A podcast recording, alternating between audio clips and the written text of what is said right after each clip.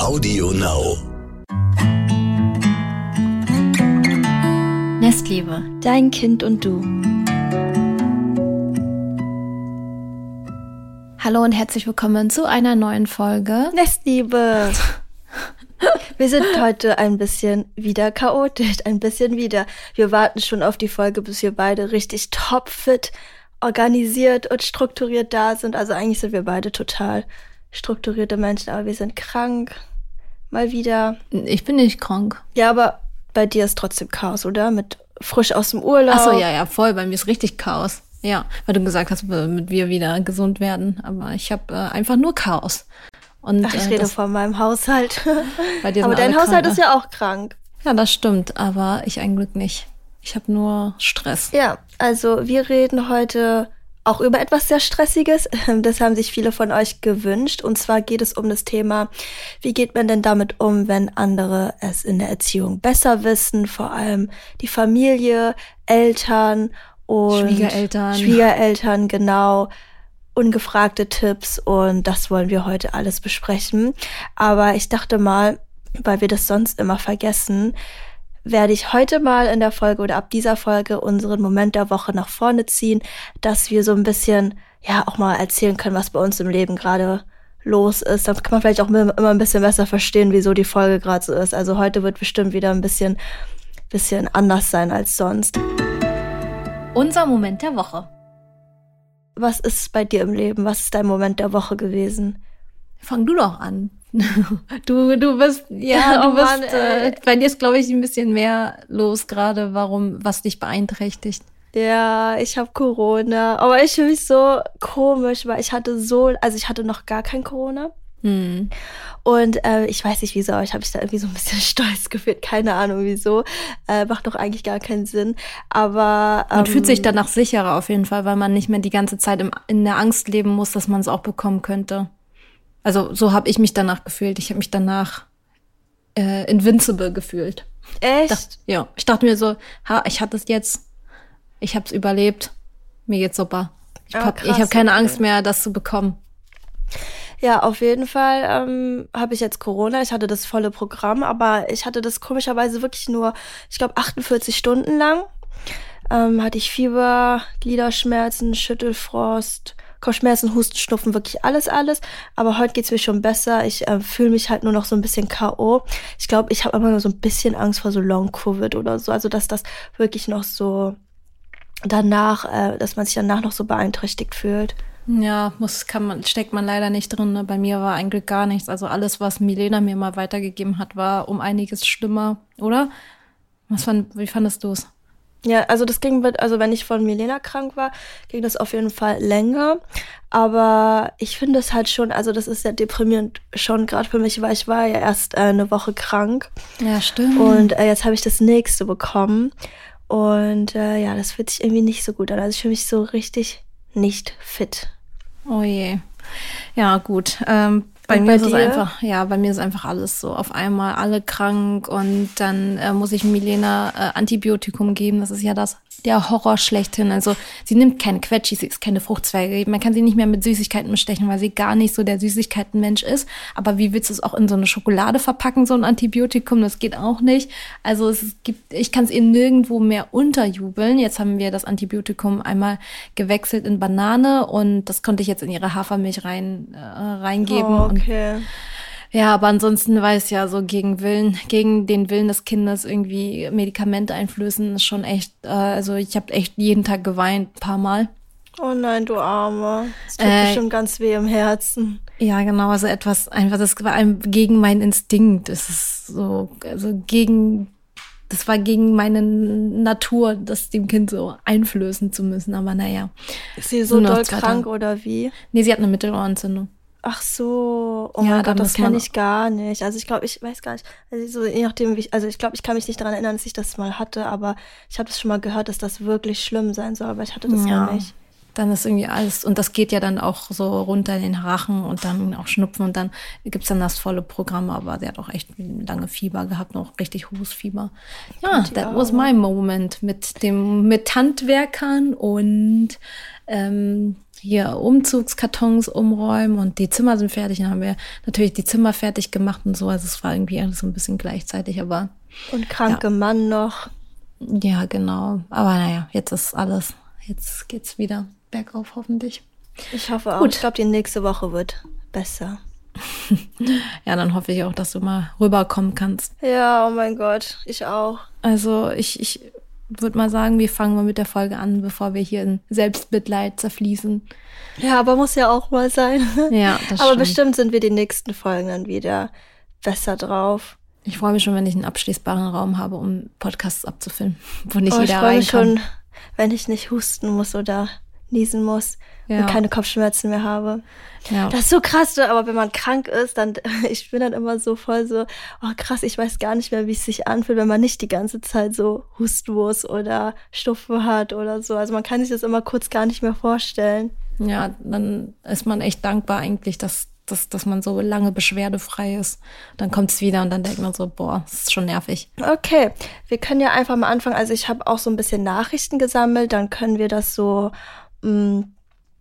je nach ähm, Thema oder je nach Wunsch bearbeiten und unsere Meinung und unsere Gedanken dazu sagen. Und zwar hat die erste Person sowas in die Richtung geschrieben, dass sie halt mit ihrem Vater viele Differenzen hat. Also sie möchte bedürfnisorientiert erziehen, aber ihr Vater ist halt ähm, ja nicht so offen, was so Veränderungen angeht und Wutanfälle. Achso, der Vater des Kindes oder ihr Vater? Nee, nee, ihr Vater, also der, Also der Opa. Schwiegervater. Äh, Ach, der- ja, oh mein Gott, der Opa. ja, ja, genau, der Opa. Also der Opa Vom des Kind. Kindes und ihr Schwiegervater. Genau. Ah, okay. Mhm. Nein. nein, nein, nein. Ich habe mich vorhin versprochen. Also ihr Vater Ja. und der Opa des Kindes. Ach, okay, gut. Ja. Okay. Der eigene Vater, ja. Mhm. Genau. Und ähm, genau, der Vater reagiert eher ähm, autoritär, wenn das Kind ein, also wenn sein Enkelsohn, ein Enkelkind, einen Mhm. Wutanfall hat, also ein sehr strenges Verhalten. Und sie fragt sich, wie man denn die ältere Generation da so ein bisschen abholen kann, welche Informationen vielleicht auch ernst genommen werden, also was man da so machen kann. Ich würde das, Das wäre glaube so ich, dein. Ja, ich würde das erstmal unterscheiden, so wie oft sieht das Kind äh, diese Person. Also lohnt es sich wirklich, da so einzugreifen, weil Kinder sind ähm, durchaus, ähm, ja, die wissen durchaus, bei wem welche, welche Erziehungsmethoden durchgeführt werden. Und das ist jetzt, muss man halt überlegen und abwägen, wie viel Kraft will ich investieren, um eine Person zu bekehren, die das Kind vielleicht eh nur einmal im Jahr sieht. Ähm, es lohnt sich natürlich immer, das Gespräch zu suchen, aber es gibt natürlich auch Menschen, die sind sehr, sehr stur. Und äh, da ist es eher Kraftverschwendung, als dass es irgendwie was bringt. Ja. Aber ähm, ich würde mir als er- allererstes die Frage stellen, okay, wie oft sieht mein Kind diese Person wirklich? Und danach würde ich erst äh, überlegen, okay, lohnt es sich, da so Kraft reinzustecken. Aber ist es nicht sowieso so, dass Kinder das auch unterscheiden können, wer wie erzieht und dass die, weil wenn die Eltern bedürfnisorientiert erziehen, dass das dann der sichere Hafen bleibt und die dann nicht geschädigt werden, wenn jemand anders erzieht oder jemand anders mit denen umgeht. Weil so ist ja auch die Welt dann draußen. Irgendwann nicht jeder kann mit dir, äh, kann auf deine Bedürfnisse eingehen und respektvoll mit dir umgehen. Ja, also es kommt natürlich auf jeden Fall an, wie schlimm es dann bei, keine Ahnung, Oma und Opa letztendlich wirklich ist. Das kann man immer so aus der Ferne nicht so ganz beurteilen. Hm. Ähm, ich finde es auch sehr schwer, Leute zu irgendwas zu überreden, was sie so gar nicht einsehen. Ich habe aber auch manchmal mitbekommen, jetzt vor, also ich kenne das persönlich, also aus meinem, also echte Erfahrung habe ich da noch nicht gemacht, aber bei Nestle haben ja schon mal ein paar Leute geschrieben, dass sie mit ihren Eltern tatsächlich so darüber reden können, dass sie nicht so alles gut fanden, wie sie erzogen wurden und den autoritären Erziehungsstil auch nicht ganz so befürworten und es ähm, wohl auch wirklich Eltern gibt es, wenn man da langsam rangeht, die ähm, ja offen dafür sind oder sich da abholen lassen. Aber ich glaube, wenn man, wenn jemand sich da so gar nicht abholen lässt, finde ich das echt sehr schwierig, wie man dann damit umgehen umgehen sollte. Also vor allem, viele fragen dann auch immer so, ja, ähm, gibt es irgendwelche Studien oder so handfeste Informationen über autoritären Erziehungsstil? Und ich glaube immer, klar gibt's die, aber ich glaube nicht, dass die helfen würden, sondern also weil letztendlich noch mehr bringt, fertig. Genau, was bringt es, wenn, wenn man der Person, die eh äh, da sehr unflexibel ist, und äh, es gibt ja auch einen Grund, warum die da so unflexibel im Erziehungsstil ist, ne? Oder Mhm. ähm, dann auch beim Umgang mit den Kindern. Ähm, das, ich weiß nicht, wie viel das letztendlich wirklich bringt, wenn man dann wirklich Studien zeigt.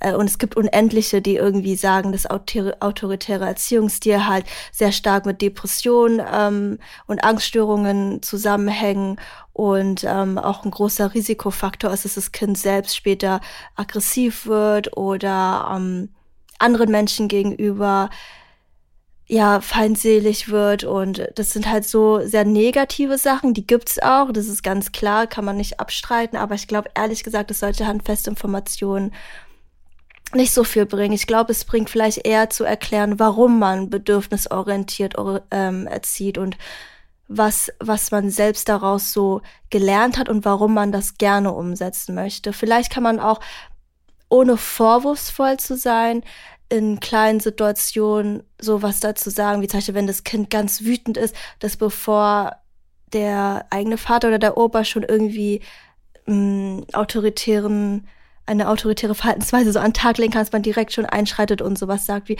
oh, du bist gerade total sauer, weil du noch nicht verstehst, also ich weiß jetzt nicht, weil du noch nicht verstehen kannst, dass ähm, jetzt Schlafenszeit ist oder so, dass man das vielleicht so ein bisschen miterklärt oder mhm. wie würdest du das, wie würdest du damit umgehen, wenn du das so richtig sehen würdest? Also, weil ich frage mich auch, weil zum Beispiel bei unseren Eltern ist so klar, die haben extrem autoritär erzogen, aber ich sehe das jetzt ähm, bei Milena nicht. Also ich sehe jetzt nicht, dass sie dein Kind so erziehen. Die, die behandeln dein Kind ganz anders, als sie uns mit uns, äh, genau, uns behandelt haben. Ähm, wie würdest du das jetzt aber machen, wenn du das jetzt nochmal wirklich sehen würdest, dass da jetzt sowas gesagt wird, wo du denkst so, ah nee, das finde ich gerade nicht so toll? Also ich. Oh. oh. ähm, mal kurz, ich lasse mal ja. kurz meine Katze rein. Also ich muss echt sagen, dass wir so krass Glück haben, sowohl mit ähm, unseren Eltern als auch mit meinen Schwiegereltern, mit beiden Familien, dass alle uns machen lassen und sehr offen sind gegenüber dem, wie wir erziehen und äh, sind da auch, äh, nehmen das total an und wenn die eine Meinung haben, dann behalten sie die auch für sich und äh, sagen die erst, wenn wir auch wirklich explizit damit äh, danach fragen oder nach Hilfe fragen, fragen, boah, wie hast du, wie habt ihr das früher gemacht mit ähm, mit ihm oder wie habt ihr das früher gemacht mit mir? Ähm, das ist, da bin ich auch schon echt krass dankbar dafür, weil als ich dann Nachrichten bekommen habe, die dann gesagt haben, dass es so gegenteilig ist und dass äh, eine Mutter im selben Haus lebt und da natürlich das Supportsystem, wenn es da ist, dann wird natürlich, muss natürlich darauf zurückgegriffen werden, auch wenn einem der Erziehungsstil nicht passt. Mm, das ist schon echt hart, dann jeden Tag irgendwie so damit umzugehen. Und deswegen, also, wenn ich das wenn ich sehe, bei Mama zum Beispiel, ja. ja. Ich glaube, das ist, glaube ich, das einfachste Beispiel, weil bei Mama und Papa ist es ein bisschen einfacher, als eigenes Kind da noch ein bisschen was zu sagen, als bei den Schwiegereltern. Das fällt mir persönlich leichter. Ähm, da ist es so, dass wenn Mama sagt, ja, ähm, das ist doch jetzt nicht so schlimm, du brauchst doch gar nicht weinen, wenn sie dieses Weinen unterdrücken so, will. Ja. Wenn, wenn ich schon merke, sie wird richtig panisch, weil Milena weint und sie will es am liebsten so schnell wie möglich ruhig stellen, weil sie einfach selber damit nicht klarkommt, weil sie nicht möchte, dass Milena leidet.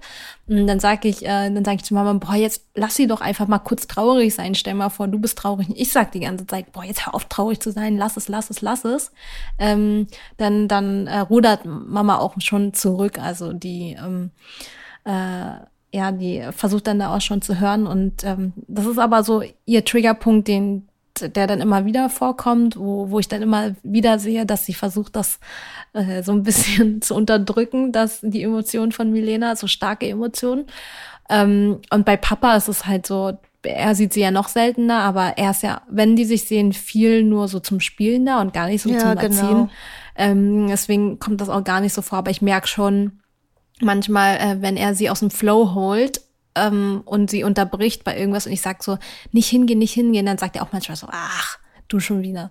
Ähm, aber ja, dann, aber irgendwie hört er trotzdem. Also er sagt dann, ja. lässt einen kurzen Kommentar ab, aber es kommt echt wirklich krass drauf an, wie viel Zeit die wirklich miteinander verbringen. Ähm, weil wenn die nur zum Spielen oder so zum Aufpassen da sind, dann ist es ganz anders, als wenn wirklich ähm, jeden, jemand jeden Tag kommt und äh, das Kind halt mit in der Erziehung quasi äh, beteiligt ist, das ist schon anders.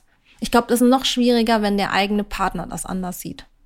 Ja, also wenn es jetzt nicht ganz so oft ist, dann kann man schauen, wie viel man sich da, also wie viel man so wie, wie sagt man das? Also da kann man für sich, also muss man, glaube ich, für sich so entscheiden, wie viel man durchgehen lassen möchte. Also auf mhm. jeden Fall, wenn, wenn es jetzt so zeitlich gesehen nicht so oft ist, wird das jetzt das Kind nicht komplett irgendwie kaputt machen, mhm. wenn da irgendwie jemand anderes, andere Arten hat, wie die Person mit den Emotionen des Kindes umgeht. Wenn das ganz, ganz oft ist, würde ich mich dann auch echt ähm, dann fragen. Also als Mutter oder als Vater hat man ja auch wirklich die Macht zu sagen, okay, ähm, das gefällt, dieser Umgang gefällt mir nicht oder diesen Umgang finde ich nicht okay, deswegen werde ich mich jetzt etwas zurückziehen oder so. Ähm, ich habe das Gefühl, bei unseren Eltern ist es auch so, dass die natürlich auch wissen irgendwo, also du setzt auch sehr sehr gut und sehr stark, finde ich, eine Grenze irgendwo, dass mhm. die wissen, dass wenn sie jetzt was machen würden, was dir gar nicht zusagt, dass du dann auch sehr schnell ähm, zurückziehen würdest. Und damit kann man vielleicht auch ein bisschen schauen, ob man damit arbeiten kann. Das, weil, also Großeltern wollen ihre Enkelkinder ja auch gerne sehen. Und dann kann man auch vielleicht schauen, wie viel bereit sie dann sind, einem entgegenzukommen.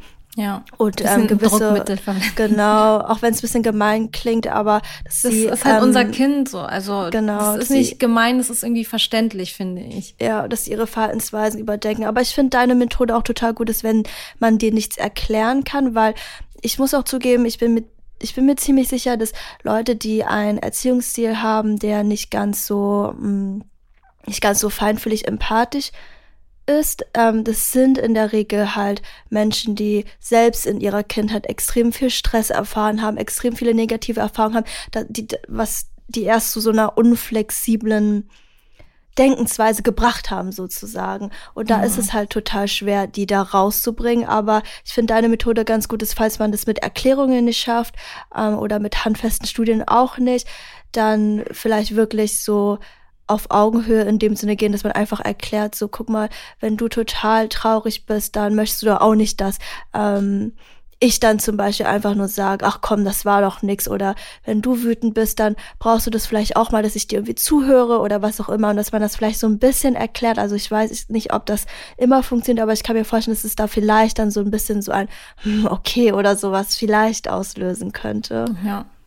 Ich muss auch sagen, ich habe auch noch so einen kleinen Vorteil, dass ich ja Stories mache über bedürfnisorientierte Erziehung und aufkläre und nie in der Situation bin, dass wenn eine Stresssituation ist, ich in dem Moment aufkläre, wo sowieso schon äh, alle alle Türen dicht gemacht werden, sondern ich erkläre, ähm, ich kläre ja neut in, in einem neutralen Umfeld schon im Vorhinein auf, sodass so alle in meinem Umfeld das schon so mitbekommen und dann quasi das auch automatisch adaptieren können bei Milena. Deswegen muss ich sagen, habe ich da auch sowieso schon einen Vorsprung. Aber ähm, ich finde, was was, glaube ich, ganz gut hilft, ist mal in so einem ruhigen Moment generell so übers Kind sprechen und dann auch in dem Zuge auch ähm, seine eigenen Erziehungsmethoden mit einfließen lassen, warum man was macht. Also wirklich neut auf neutraler Ebene und nicht erst in dem Moment, wenn ähm, das Kind einen Wutanfall bekommt und da kommt äh, eine Oma, Opa und versuchen da das Kind irgendwie so ruhig zu stellen und äh, die Emotionen zu unterdrücken. Nicht erst in diesem Moment, sondern versuchen wirklich so in ruhigen Momenten generell über ähm, über das Kind zu sprechen und über den eigenen Erziehungsstil. Also so neutral wie möglich drüber sprechen, das hilft auch schon sehr, dass, das gegen, dass der Gegenüber offener ist für neue Methoden und neue Erkenntnisse auch und warum das so, so einen positiven Effekt auf Kinder hat. Genau. Ah, da fällt mir auf jeden Fall auch ähm, ein, dass dadurch, dass du ja so oft über deine Erziehung sprichst und über deine Erfahrungen, warum du was machst, wie du die Dinge machst, hat sich das bei dir ja auch so krass gefestigt, dass du die Dinge auch, glaube ich, also weiß ich, schon mit so einem richtigen Selbstbewusstsein und auch Vertrauen in dem, was du tust, sagen ja. kannst. Und ich glaube, das fehlt den meisten Leuten auch, die damit jetzt nicht irgendwie jeden Tag ähm, zum Beispiel auf Instagram oder sowas darüber lesen und darüber sprechen und sich so oft austauschen, wie du es tust. Mhm. Und da hilft vielleicht äh, auf jeden Fall, vielleicht auf jeden Fall, da hilft auf jeden Fall auch, wenn ihr ganz oft euch darüber austauscht und wirklich auch selbstbewusst in eurer Erziehungsweise ähm, seid. Seid, genau. Und ähm, Vertrauen in dem habt, wie ihr die Dinge tut und desto standhafter, also desto stärker ihr in dem seid, desto besser könnt ihr diese Sachen auch auf andere übertragen oder ja, euer Umfeld ja. da beeinflussen und mit reinziehen. Das merkt man ja in jedem Thema. Also je öfter man darüber spricht in so neutralen Situationen, desto ähm, sicherer gibt man diese Aussagen weiter, ne? Und, und desto mehr hat auch das, der Gegenüber das Gefühl, okay, die hat wirklich Ahnung von dem, was sie spricht, als wenn ich da so unsicher drüber rede, weil ich noch gar nicht so fest in dem Thema bin.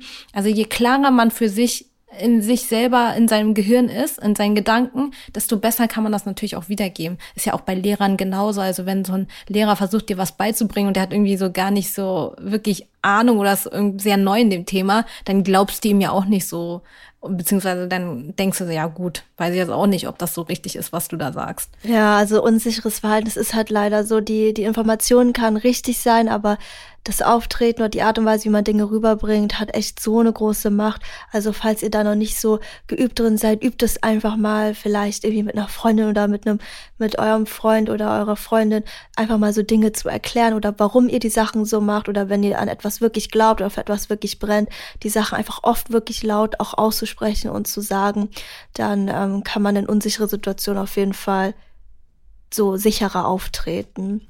Ja, wenn ich jetzt zum Beispiel in dem Podcast oder wenn wir beide in den Podcasten nicht die Informationen so rüberbringen würden, wie wir sie rüberbringen gerade aktuell, ähm, dann glaub, also ne, dann können die Informationen noch so richtig sein, das würden die Zuhörer und Zuhörerinnen auch nicht glauben.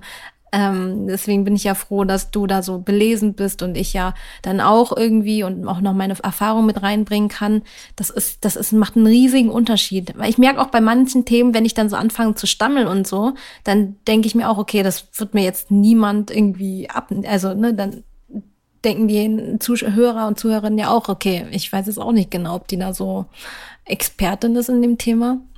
Ja, obwohl ich sagen muss, ist es immer so, äh, bei bei PsychologInnen, wenn man so frisch aus dem Studium ist, es ist immer gar nicht so einfach. Man hat diese ganze Theorie im Kopf, man hat das alles gelernt, aber dadurch, dass man die Sachen noch gar nicht so oft laut ausgesprochen hat. Also man hat das ja eher so gehört und dann mhm. in Prüfungen aufgeschrieben oder in einer mündlichen Prüfung erzählt, aber man hat die Sachen noch nicht hundertmal erzählt wie zum Beispiel du jetzt ähm, bei dem Thema oder Leute, die schon zehn Jahre irgendwie in einem Beruf arbeiten oder in einem Thema total spezialisiert sind. Deswegen merke ich selbst auch manchmal, wie so meine Gedanken reinkommen und ich würde es so erzählen, aber dadurch, dass ich das gerade erst zum zweiten Mal in meinem ganzen Leben erzähle, hm ähm, kommt das auch noch nicht ganz so klar raus, wie jetzt so eine, zum Beispiel bei Stefanie Stahl oder so. Also falls ihr Psychologie interessiert seid, ich finde ihren Podcast ähm, auch immer total interessant. Da weiß man irgendwie, die hat die Sachen schon seit Jahren irgendwie äh, mal erzählt oder erarbeitet und das, das geht immer so gut runter von den Lippen und ja, ich merke bei mir die Kassetten hat sie auch schon tausendmal auf und ab gespielt, also kann man ja, ja genau. das auch nicht vergleichen. Aber ich merke immer, wenn wir dann ein paar Themen haben, die wir schon öfter besprochen haben, dann geht das auch noch mal leichter von den Lippen. Deswegen mm. redet ruhig viel darüber und dann genau. werdet ihr auch selbstsicherer. Aber ich finde das nahbarer, weil die viele, die uns zuhören, die sind vielleicht auch ganz frisch und neu in dem Thema und sind sich vielleicht auch ähm, unsicher in dem, was, ähm, äh, ne, was sie machen. Und dann, wenn sie dann hören, okay, und mir, selbst mir, die jetzt sich schon tiefer in, mit der Materie beschäftigt hat, fällt mir das auch nicht immer leicht an alles zu denken. Ähm, dann fühlt man sich vielleicht mehr abgeholt als von einer Person, die das schon alles perfekt kann und alles irgendwie das Game schon durchgespielt hat. Das ist dann natürlich auch noch mal ein bisschen weiter weg als eine Person, die dann auch irgendwie neu im Game ist und versucht, den Teufelskreis zu unterbrechen und ähm, ja, äh, so dem Umfeld versucht, das so zu erklären. Ich glaube, was auch ähm, sehr viele beschäftigt, ist ähm, die Situation, was ist, wenn der Partner nicht d'accord ist mit dem, wie man erzieht. Was sagst du dazu? Was, wie würdest du das angehen? Ich glaube, das, also ja, das ist ein Thema, was, glaube ich, noch schwieriger ist, als wenn das die Schwiegereltern oder Eltern sind. Ich weiß, dass früher man oft gesagt hat, dass äh, die Frau die eh die alleinige ähm, Bezugsperson des Kindes ist und dass ähm, so wie der pa also dass nur ein Erziehungsstil im Haus herrschen sollte und dass das mhm. Beste und Wichtigste für das Kind ist. Mittlerweile ist es aber so, dass dadurch, dass halt die Frau nicht mehr alles machen muss, kann, aber muss nicht und der Mann ähm, sich auch da mehr so einbeziehen möchte, also wenn wir jetzt von einer klassischen Beziehung von Frau und Mann sprechen, mhm ähm, hat sich das auf jeden Fall mittlerweile gewandelt, dass es auch wirklich total okay ist, wenn es zwei unterschiedliche Erziehungsstile gibt. Das ist jetzt so, dass der ähm, der Erziehungsstil, den wir jetzt bedürfnisorientiert nennen, hm. der kann ziemlich gut auch andere Erziehungsstile ausgleichen, außer den vernachlässigenden Erziehungsstil. Also wenn jetzt jemand total bedürfnisorientiert ist und die andere, der andere Partner oder Partnerin vernachlässigt ist, dann ist es nicht mehr gut auszugleichen. Aber wenn ähm, ein Partner eher ein bisschen strenger ist oder ein bisschen dazu neigt, ähm, ängstlicher zu sein, also so diese kleinen Akzentuierungen hat, dann ist es nicht ganz so schlimm, wie man sich das vorstellt. Ich glaube, okay. dass es aber äh, wichtig ist, dass man auf jeden Fall viel über die Erziehungsweise ähm, redet auch, dass man trotzdem, auch wenn man, also man kann auch mit unterschiedlichen Erziehungsweisen als Team als Team auftreten, also dass das Kind nicht in Loyalitätskonflikt gerät oder denkt, ah, bei Mama, ähm, da gehe ich immer hin, wenn ich das will, bei Papa gehe ich immer dahin, äh, gehe ich immer hin, wenn ich das will. Es ist aber okay, wenn das Kind weiß, bei Mama läuft es so ab und bei Papa läuft es so ab. Okay.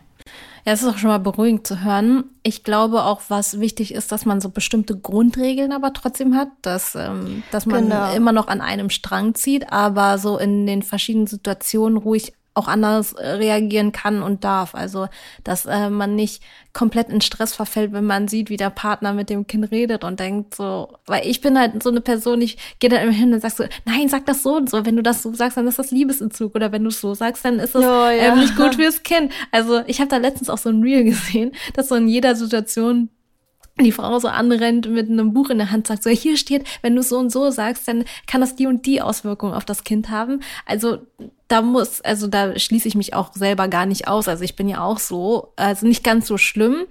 Ähm, es wird auch schon besser. Ich werde auch lockerer, aber als ich so neu in dem Thema bin und äh, äh, als ich mich da neu eingelesen habe, dachte ich mir so, Oh mein Gott, das ist ja echt einfach äh, so vieles, was in der eigenen Kindheit schiefgelaufen ist. Und ich möchte auf kein, auf gar keinen Fall, dass Milena das auch durchmachen muss. Und da war ich natürlich auch sehr enger und engmaschiger, aber es wird jetzt immer besser und das ist ja auch gut, wenn das Kind dann so zwei verschiedene Pole hat im, im, im Haushalt, dass es nicht komplett alles gleich ist, weil die Welt da draußen, die ist natürlich auch, also ne, jede Person ist anders mit einem. Und da ist es auch schon okay. Also es ist schon beruhigend ja. zu hören, was du gerade gesagt hast. Also äh, auf jeden Fall als Fakt, falls ihr sehr besorgt seid. Also Kinder können wirklich besser mit unterschiedlichen Erziehungsstilen umgehen, als wenn ein Haushalt permanent oder Eltern permanent irgendwie streiten. Deswegen mhm. versucht da auf jeden Fall an euch als Paar zu arbeiten. Also wenn, also wenn man jetzt von ganz, ganz, ganz extremen Fällen spricht, kann ich auf jeden Fall Familientherapie empfehlen. Mhm. Also systemische Therapie ist da ganz gut oder dass man sich wirklich professionelle Hilfe sucht bei einem Erziehungsberater oder Erziehungsberaterin. Aber wenn wir jetzt von so Sachen sprechen, wo man denkt, okay, gut, mein Partner erzieht halt bisschen anders als ich, kann ich als Anleitung vielleicht so empfehlen, dass man, ähm, dass ihr auf jeden Fall den, der anderen Person nicht das Gefühl gibt, permanent etwas falsch zu machen. Also jetzt mm. die ganze Zeit so, mhm. mach das nicht so oder, oh nein, wenn du das so machst, wird sie später das. Also nicht so permanent der Person das Gefühl geben, sie macht was falsch und wird sie, also erstens kann sie sich vielleicht zurückziehen und dann hat das Kind irgendwie, sieht weniger von Mama oder Papa oder bekommt das in den falschen Hals und ähm, wird nur noch noch starrer oder extremer und ähm, nicht mehr flexibel. Also wir wissen ja, das haben wir schon in einer der ersten Folgen gesagt, also wenn wir in so eine defensive Haltung kommen, ist das Gehirn halt nicht mehr lernfähig. Dann machen wir zu. Das ist bei jedem Mensch, das ist bei Kindern so, das ist bei Erwachsenen so.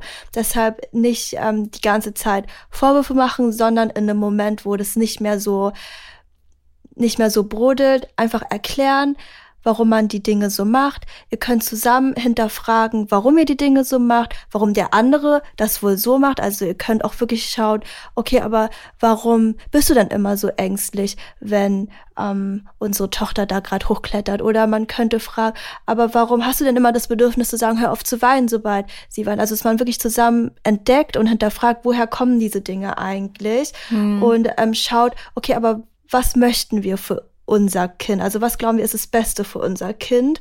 Und ähm, dann sich abends auch erzählt, was gut am Tag gelaufen ist. Also, dass man ja sich da auch die Zeit nimmt, nicht nur zu meckern auf jeden Fall, weil wenn Paare zwei unterschiedliche Erziehungsziele haben, ähm, ja, es ist halt viel Konfrontation auf jeden Fall und viel, viel frei, also viel Raum, um eigentlich zu kritisieren, aber dass man auf jeden Fall sich auch die positiven Sachen sagt und dass man dann halt auch überlegt, ähm, bei dem, was uns bei dem anderen nicht gefällt, wer trägt dann die größere Last? Also zum Beispiel ist, nehmen wir mal an, der Vater ist nicht so konsequent und bringt das Kind abends nicht ins Bett, obwohl es schon Schlafenszeit ist und sagt, nee, aber mir ist es jetzt wichtig, dass ähm, unser Kind jetzt noch zwei Stunden spielen kann. Wenn aber das klar ist, dass immer die Mutter die Morgenroutine macht, ist das halt nicht fair, wenn das Kind dann morgens nicht aus dem Bett kommt. Stimmt. Verstehst du? Ja. Und ähm, dass man da Kompromisse findet. Also man sagt, okay, ich verstehe, dass dir wichtig ist,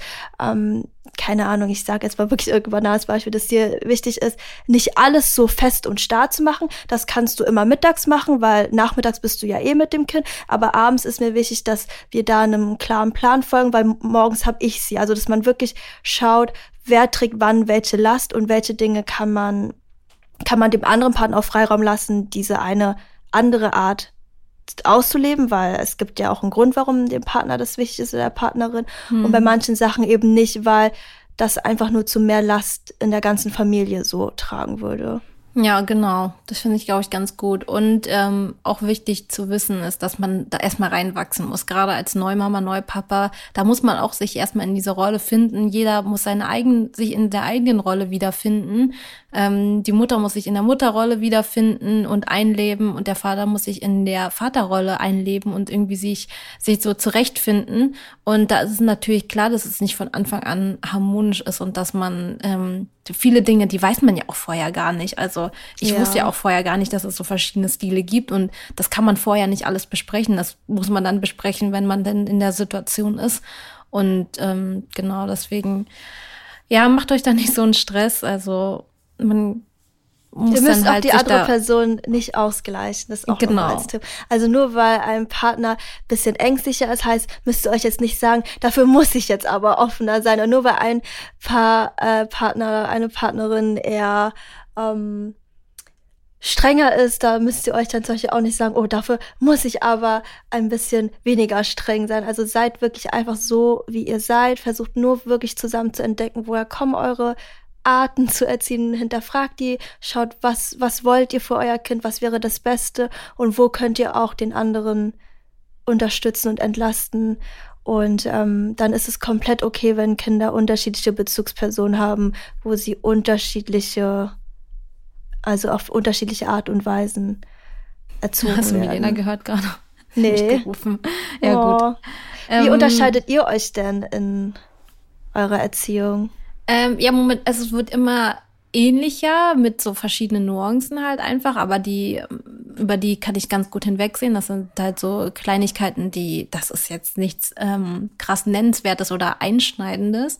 Aber ich bin natürlich die, die belesenere und die dann auch äh, mehr Routine hat, mehr Struktur hat. Genau, und dann ähm, ist Kevin eher so der lockerere Part. Und ähm, ich glaube, das ist auch immer ganz wichtig, dass man da so zwei verschiedene ähm, Typen hat, damit man auch irgendwie auch zwei verschiedene Ansichten hat. Also das macht ja dann auch am Ende die Mischung aus. Und ähm, das Kind soll ja nicht eins zu eins irgendwie nach Mama oder nach Papa kommen, sondern das ist doch ganz schön, wenn so von beiden etwas hat aber wir, es war auch ein Weg hin. Also das war auch viel mit Aufklärung und dann auch einfach Wissen weitergeben, neutral, so neutral wie möglich, nicht in den erhitzten Situationen, sage ich mal. Und genau, das ist aber ein, ja ein Weg, da müssen halt beide dran arbeiten. Ich frage mich auch gerade, also wenn ihr so ein Paar seid, könnt ihr uns das ja mal schreiben. Aber ich frage mich gerade, ob es wirklich Eltern gibt, wo beide Eltern komplett gleiche Ansichten haben, was das Kind angeht. Ich habe also das Gefühl. Bis ins kleinste Detail. Ja. Oder beide extrem zum Beispiel bedürfnisorientierte Erziehung ähm, gerne ausleben oder so. Ja. Ich habe das Gefühl, das ist immer so ein, ein Partner mag das und dann mag die Partnerin das oder die Partnerin macht das und der Partner neigt eher dazu. Ja, aber was würdest du denn sagen, wenn jemand sagt, ja, okay, aber wir sind doch auch alle groß geworden ohne, also aus, aus uns ist doch auch alles, äh, ist, aus uns ist doch auch was geworden. Also wie geht man da am besten? Also ich finde das halt ja, halt immer schwer, weil das ne? ist der Satz, das ist der Satz, der immer kommt, wenn ich sage, ich möchte es aber so und so machen. also wenn was, wenn gegen, ich denk wenn da immer, Gegenwind kommt, dann kommt immer dieser Satz, ja, aber aus uns ist doch auch was geworden.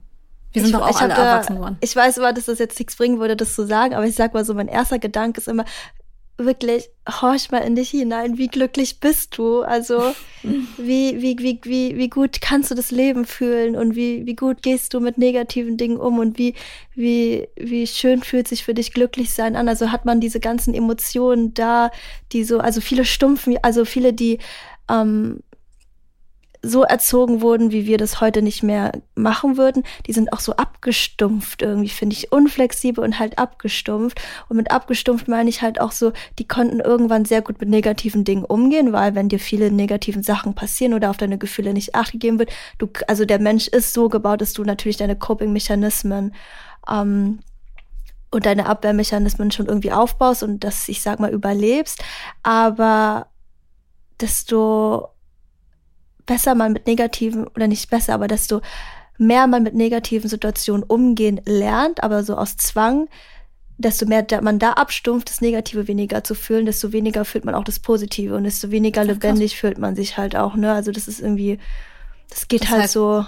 Das heißt, solche Menschen können gar nicht richtig glücklich sein.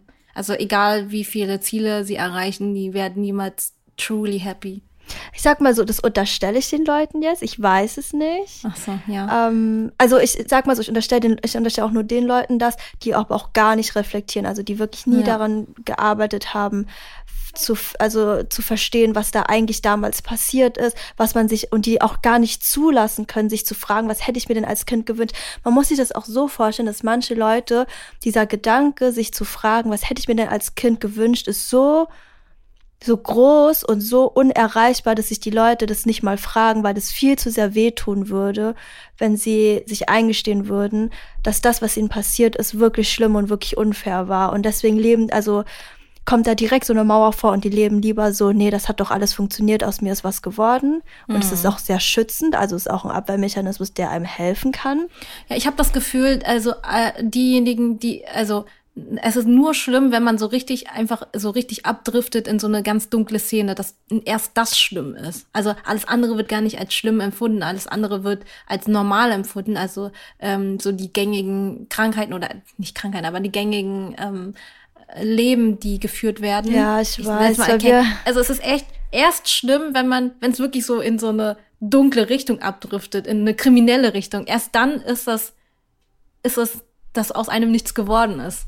Ja, das hab, war in unserer krass. Familie auf jeden Fall so. Also ja. die Kinder, die irgendwie, ich weiß nicht, jetzt so ganz äh, ganz doof gesagt eigentlich, die Kinder, die jetzt nicht so nicht so einen guten Abschluss hatten oder die die Schule abgebrochen haben, da hatte man haben dann Eltern irgendwie das Gefühl gehabt, oh, da sehen wir jetzt ist da jemand, dass aus jemandem nichts geworden ist und die die irgendwie so augenscheinlich einen guten Abschluss hatten oder was auch immer, da hat da hat man gar keine solche Gedanken verschwendet, obwohl beide Fälle unglückliche Menschen sein konnten. Das ist genau. ganz, ja, es ist schon verrückt, ne? Ich muss ehrlich sagen, ich wüsste gar nicht, was ich auf so, also ich habe, wenn ich so einen Satz höre mit, also wie aus uns ist ja auch was geworden, da kommen bei mir so tausend Gedanken rein, dass ich gar nicht so einen klaren ich sag, fassen Ich kann gar nichts sagen. Ich kann nur sagen, ja, aber es ist dann gut, also, also, aber das ist doch nicht der Anspruch. Das ja. ist nicht mein Anspruch. Also, denn wenn sowas kommt, dann sage ich, ja, aber das ist nicht mein Anspruch. Oder ich wünsche mir für mein Kind einfach was anderes oder mhm. es kann sein, also, oder ich meine, aus, aus uns ist zwar was geworden, aber wir haben ja auch wirklich viel dafür gemacht. Es ist ja jetzt nicht einfach so passiert. Von, also statistisch gesehen, wenn man uns zum Beispiel beide anschaut, wir haben beide Migrationshintergrund, wir kommen beide aus ärmeren Verhältnissen. Das sind alles Risikofaktoren eigentlich für für für weniger Erfolg, ne? Also für mhm. einen niedrigen Bildungsstand, für für ähm, psychische Störungen auch eigentlich. Und ähm, vielleicht ist man auch irgendwo eine Ausnahme in der Regel. Und ja. dann spielt aber noch, natürlich auch noch die Resilienz dazu. Also vielleicht sind wir beide beispielsweise auch sehr resilient gewesen. Mhm. Oder wir haben viele andere gute Faktoren gehabt, wie Freunde und sowas. Und wir haben uns beide auch noch gegenseitig gehabt. Ich weiß gar nicht, zum Beispiel am Ende, ich wüsste jetzt auch gar nicht, wie es wäre, wenn wir jetzt irgendwie ein Einzelkind wären. Ach, es gibt immer so viele Faktoren, die zusammenspielen, warum wir letztendlich warum doch was aus uns geworden ja, ist. Ja, obwohl viele Sachen eigentlich dagegen sprechen. Ja. Ja, sagen wir es mal so, es ist schwierig, eine definitive Antwort darauf zu finden, ja. aber in der Regel ist es halt äh, wirklich die, die, ganz diepe Question, aber sind, ist dann, sind wir denn truly happy? Also ist es denn wirklich tiefe, tiefe Glückseligkeit, die wir spüren, oder haben wir doch, doch mehrere Baustellen, die wir uns nicht eingestehen oder ähm, ja, und ich kenne meine halt Baustellen. So, ja, ja, ich, ich kenne die auch. Und ich kann nicht dran, also ich schaffe das auch nicht, also immer stetig daran zu arbeiten, mich zu verbessern. Aber ich finde es halt auch eine sehr persönliche Frage. Ne? Also ich, ich sag mal so, ich rede schon krass um den heißen Brei herum. Ich könnte schon beantworten ähm, die Frage, wenn jemand sowas sagen würde oder die Aussage ähm, ja, gegenlaufen. Halt den, gegen, genau, aber das, das wäre zu persönlich also zu hart, jetzt, glaube ich, genau. Das, das, würde schon so fast unter die Gürtellinie gehen dann. Hm. Was wäre denn eine neutrale Frage, gute Antwort? Keine Ahnung to be honest. Also weiß ich nicht. Also wenn da jemand sagt, dann sage ich einfach, aber das ist nicht mein Anspruch. Und äh, ich empfinde das einfach, ähm, das ist das, was für uns funktioniert und das ist das Beste für mein Kind. Ich glaube, oh, mir fällt jetzt was ein. Ich glaube, was ähm, wir, wir sollten uns gar nicht so krass auf das Ergebnis konzentrieren. Also wenn jemand jetzt sagt, aber aus uns ist ja auch was gut geworden oder aus dir ist ja auch was Gutes geworden, gar nicht so krass auf das Ergebnis, sondern so wirklich auf das Gefühl konzentrieren, mhm. auf das Innenleben, dass man wirklich sagt, okay, aber ich war, also ich war lange nicht glücklich oder ich bin es zum Teil in vielen Punkten jetzt auch nicht oder ich bin nicht zufrieden mit dem gewesen, was passiert ist oder viele Sachen haben mich auch wirklich sehr stark negativ geprägt, dass ich heute noch damit zu kämpfen habe. Und das würde ich mir von meinem Kind nicht wünschen. Oder mhm. ich kann zwar gute Noten haben, einen tollen Abschluss oder ich weiß nicht, im Beruf, Beziehung, keine Ahnung, was erfolgreich sein. Das ändert aber nichts daran, dass ähm, ich innerlich weiß nicht, nicht genug Selbstliebe oder Selbstwertgefühl empfinde, was ein Problem von der allgemeinen Gesellschaft gerade ist, weil wir die Sachen aus der, also die, den Erziehungsstil, den krassen autoritären Erziehungsstil der letzten Generation gerade so ausbaden und ähm, dass man sich wahrscheinlich mehr so auf solche Sachen konzentriert. Letztendlich, wenn man sich die Gesellschaft anguckt und ähm, wie das Ganze verläuft und auch wenn man sich psychische Störungen und den Verlauf uns anguckt, sieht man ja, ähm, dass wir gerade so ein bisschen das Ergebnis von der letzten Generation sind und gerade hm. alles so zunimmt, was so Krankheiten und sowas angeht. Hm. Weil, weil es auch immer offener darüber gesprochen wird und ähm, dass es dann auch behandelt wird, endlich mal. Ja, also das ist so das Beste, was wir eigentlich ähm, so mitgeben können. Und ansonsten, wenn ähm, das Umfeld meint, gut gemeinte, ungefragte Ratschläge geben zu wollen. Ich glaube, da haben wir auch schon mal drüber geredet, dass man versucht, ähm, die Person nicht ähm, irgendwie so ins Leere laufen zu lassen und dass sich ähm, die Person so auf den Schlips getreten fühlt, wenn man sagt so, ja, äh, scheiß Tipp von dir, hab keinen Bock, mir das anzuhören. Eher sowas zu sagen wie, ähm, ja, danke für deinen Tipp. Ich bin mir sicher, dass du damit gute Erfahrungen gemacht hast. Ich möchte gerne erstmal meine eigenen Erfahrungen machen und ich möchte das gerne so und so umsetzen. Ich wäre dir super dankbar, wenn du mich meine eigenen Erfahrungen machen lässt. Also nur wieder genau. unser, unser, unser Sandwich. Unser Ja, Nein, Ja Sandwich. Positiv, negativ, positiv. Immer mit was Positivem anfangen und auch mit was Positivem enden und das Negative, also die Ablehnung oder ähm, das, äh, die Nicht-Übereinstimmung der Meinung in die zwei Sachen verpacken.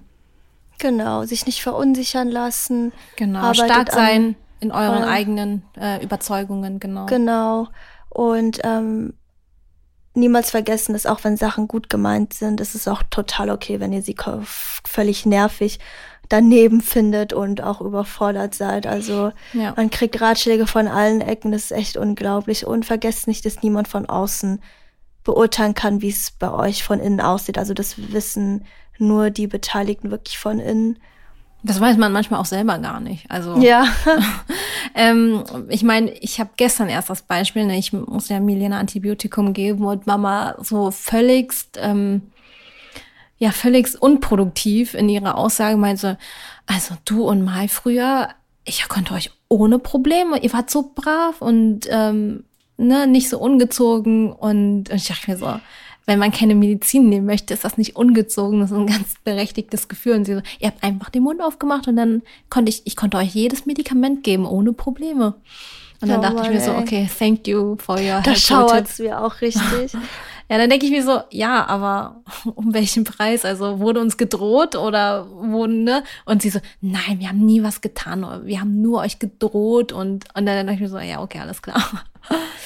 Vor allem, also ich weiß nicht, wie das bei anderen ist, ne? Aber ich sag euch mal so, diese, dieses Brave, was ich als Kind hatte, das hat auch seinen Preis gehabt. Also die ja. Art, ähm, wie angepasst ich zum Teil sein kann oder Sachen über mich ergehen lassen kann. Mhm. Ähm, das ist nicht gut mit 25. Also das ist nichts Erstrebenswertes. Nee, also seid froh, wenn ähm, wenn eure Kinder einfach wild sind und ähm, ihren eigenen Willen haben. Ist doch schön. Habt ihr starke Erwachsene später, hoffentlich. Genau. Hast du noch Tipps, wie man ähm, ja so Grenzen setzen kann? Also wie man sich auch von Ratschlägen so abgrenzen kann? Weil das kann ja auch echt so.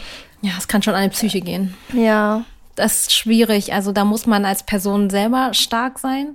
Also vor allem, du kriegst ja tausend Ratschläge bestimmt, oder? In deinen ja, DMs. voll. Also dadurch, dass ähm, ich ja so auch stark in meinen Überzeugungen, also ich bin sehr überzeugt von, meinen, von meinem Stil und von, von dem, wie wir es machen und es funktioniert auch alles ganz gut. Es gibt nur selten Zeiten, wo ich verunsichert bin ähm, oder wo generell alles schief läuft und dann bin ich generell unsicher und dann gehen mir diese Nachrichten schon sehr zu Herzen und ähm, es gibt so ein, zwei Themen, da bin ich nicht sicher drin und wenn ich dazu was lese, dann triggert mich das schon hart. Also kann ich es schon verstehen kann ich sehr gut nachvollziehen, wie es sein muss für euch da draußen, wenn ähm, euch das so nahe geht. Ähm, ja, belest, versucht euch zu belesen, versucht das zu üben, eure Aussagen zu üben, eure auch so laut auszusprechen, dass ihr auch stark und selbstbewusst dem gegenüber ähm, auftreten könnt und diejenigen von eurer Art überzeugen könnt. Und dann habt ihr hoffentlich Ruhe. Also, und wisst auch, warum ihr die Sachen so macht. Also genau. ich krieg auch Eben manchmal... Tut's für euch und euer Kind. Genau.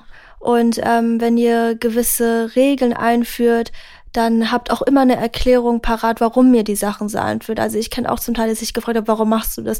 Und dann die Person sagt, na ja, das, das ist ja bei Kindern so. Oder dass sie dann halt nicht so wussten, wie, wie sie jetzt erklären sollen, warum sie das so machen oder warum diese, mhm. sie diese Regel so eingeführt haben. Also bereitet euch da auf jeden Fall vor auch und vergleicht euch nicht. Genau. Und was ähm, mir auch aufgefallen ist, also manche sagen so, ja, das ist irgendwie, wir haben halt Regeln in unserem Haushalt und die müssen halt eingehalten werden oder man kommt aus einem bestimmten Business, äh, wo die Kinder dann später auch auf, ähm, ja, auf so Events mitkommen müssen, keine Ahnung ich weiß jetzt nicht, wie das in so einer Geschäftswelt abläuft, in so einer anderen Geschäftswelt, in den anderen Bubbles, da müssen ja teilweise Kinder heute auch mit. Oder wie machen es die Königshäuser, ne, hier so England und so, da müssen ja die Kinder alle zu allen öffentlichen Events mit. Also die haben ja auch ganz andere Regeln, als wir die haben. Also die haben ja, die müssen ja auch viel, viel mehr Dinge lernen. Man kann auch streng sein, aber trotzdem bedürfnisorientiert. Also man kann klare Strukturen und Regeln haben und die langsam dem Kind beibringen. Ähm, und trotzdem bedürfnisorientiert sein. Also das geht alles. Da braucht, kann jeder so seinen eigenen Stil finden und das geht schon irgendwie. Genau, das, wissen das heißt warum nicht, ihr das so macht und warum es euch wichtig ist. Genau. Ihr müsst hast einfach nur überzeugt in dem sein, was ihr tut und dann. Ja. Aber wenn nicht fake it, you make it. ähm, hast du eigentlich auch ähm, wenn du jetzt so nach Kindergarten oder Betreuungsperson geguckt hast, geschaut, ob das so mit deinem Erziehungsstil so übereinstimmt? Also ja. Oder war das mehr so Zufall? Nein, also wir haben ein, also es hat auch nicht jede Familie das Glück, die Betreuungsperson demnach auszusuchen, wie der Stil ist, der Erziehungsstil ist. Das ist ähm, ein riesengroßes Privileg. Manche müssen das nehmen, was halt da ist. Und äh, dann ist es so manchmal auch die Schwiegermutter, die ganz anders erzieht und komplett, ja, ähm, ja, gegen dem ist, was man, was man eigentlich lebt. Und ja, ich habe aber schon geguckt, ne, alles, was um Milene herum ist. Natürlich mit verschiedenen Nuancen. Also Kindergarten ist schon so, dass es wirklich, wirklich ein ganz toller Kindergarten ist und wir das demnach ausgesucht haben. Und ähm, bei der Betreuung ist es so, ja, da sind so manche Sätze, die gehen für mich gar nicht. Und dann versuche ich das so ähm, halt zu sagen, so, ja, boah, das geht gar nicht, dass du das gerade sagst. Versuch das bitte nicht zu sagen. Oder sage ich, oh, nicht schon wieder dieser Satz so, ne? Oder wenn er, wenn dann gesagt wird, ähm, ja, wenn du jetzt nicht mitkommst, gehe ich ohne dich. Ich finde, das ist ein absolutes No-Go. Aber das rutscht halt auch ganz vielen älteren oh Leuten Gott. aus. Also den Satz habe ich wirklich ganz oft gehört. Also ja. bei mir. Das ist halt Kindheit. so ein ganz normaler. Dann gehe ich jetzt ohne dich. Und dann war ja. ich wieder so, nein, dann bin ich ja alleine. Ja, oh, genau. Es tut so weh im Herzen, solche Sätze. Ja, also ähm, reden, reden, reden, versuchen und wenn nicht, dann redet mit dem Kind und sagt so, ja, ähm, äh, XY von, von das und das zu dir gesagt, die meint das nicht so, die hat das in der Kindheit so und so erlebt. Also versuchen zu erklären dem Kind, dass das Kind nicht komplett verwirrt da ist und denkt sich so, oh Gott, warum ist die so gemein zu mir? Ähm, ja, das kann man auch schon ausgleichen. Also Kleinigkeiten oder auch so einzelne Sätze kann man auch schon erklären und ausgleichen. Ja, also ein gewisser Spielraum ist immer okay. Ja. Aber ansonsten würde ich sonst auch klare Ansagen machen. Ich glaube, ich glaube, das trauen sich vielleicht viele auch nicht. Aber die Ansagen, also im besten Fall nicht so vorwurfsvoll, ich mache das immer so und du machst das gerade falsch, sondern einfach nur so, ja, der Satz, ähm, oh, bei dir klingelt, der Satz kann ähm, total verletzend sein, deswegen probier's doch mal damit oder irgendwie sowas. Also, dass man eher erklärt oder Gefühle beschreibt, mhm. als ähm, einen Vorwurf zu machen. Ja, Hattest und auch das ist Übungssache. Ja, alles ist Übungssache. Ja. Also ich glaube, niemand kann das einfach so. Außer man hat es natürlich in der Kindheit schon so gelernt, so zu reden. So ja beschreibender. Ansonsten, was ist, wenn es um Kindergarten geht, da haben wir auch eine eigene Folge. Es geht da, äh, ich glaube, wie hieß die Folge? Äh, äh, starke Bindung trotz Kindergarten oder so. Ähm, genau, da haben wir auch drüber gesprochen, wie man einen nicht so guten Kindergarten zu Hause ausgleichen kann. Genau, dann war es es, glaube ich, erstmal für heute. Ja. Ich hoffe, wir konnten euch einige Tipps geben und auch generell nicht so klar, es waren jetzt nicht so krass handfeste Tipps und ha ha klare Handlungsanweisungen. Aber die gibt's halt bei dem Thema leider auch nicht so. Genau, aber wir haben versucht, durch die ganzen, durch das ganze Hintergrundwissen euch auch irgendwie so ein bisschen das zu vermitteln, damit ihr eure eigenen Handwerkszeuge zurechtlegen könnt mit dem Wissen, was ihr jetzt habt nach der Folge. Und dann hoffe ich, dass wir äh, alle harmonischer in Zukunft irgendwie miteinander umgehen können und respektvoller. Ja. Ach, harmonischer, da kommt die Waage in dir raus. das stimmt. Aber Konflikte ja. sind okay. ja, genau. Konflikte sind okay, solange man drüber redet und versucht da so einen Kompromiss zu finden. Das Leben besteht aus Kompromissen und äh, das Respektieren der Gefühle des Gegenübers. Genau. So. Genau, dann äh, würde ich mal sagen, wir hoffen, dass euch die Folge gefallen hat. Äh, bewertet unseren Podcast, folgt uns überall auf den Plattformen, ähm, wenn ihr Lust habt und wenn ihr den Podcast gut findet. Und ähm, hast du noch was zu sagen? Ähm, ich hoffe, dass ihr alle gesund seid und bleibt. genau. Ja, vielen Dank fürs Zuhören und bis zum nächsten Mal. Tschüss. Tschüss.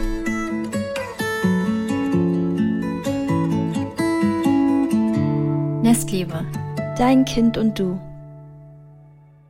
Audio Now.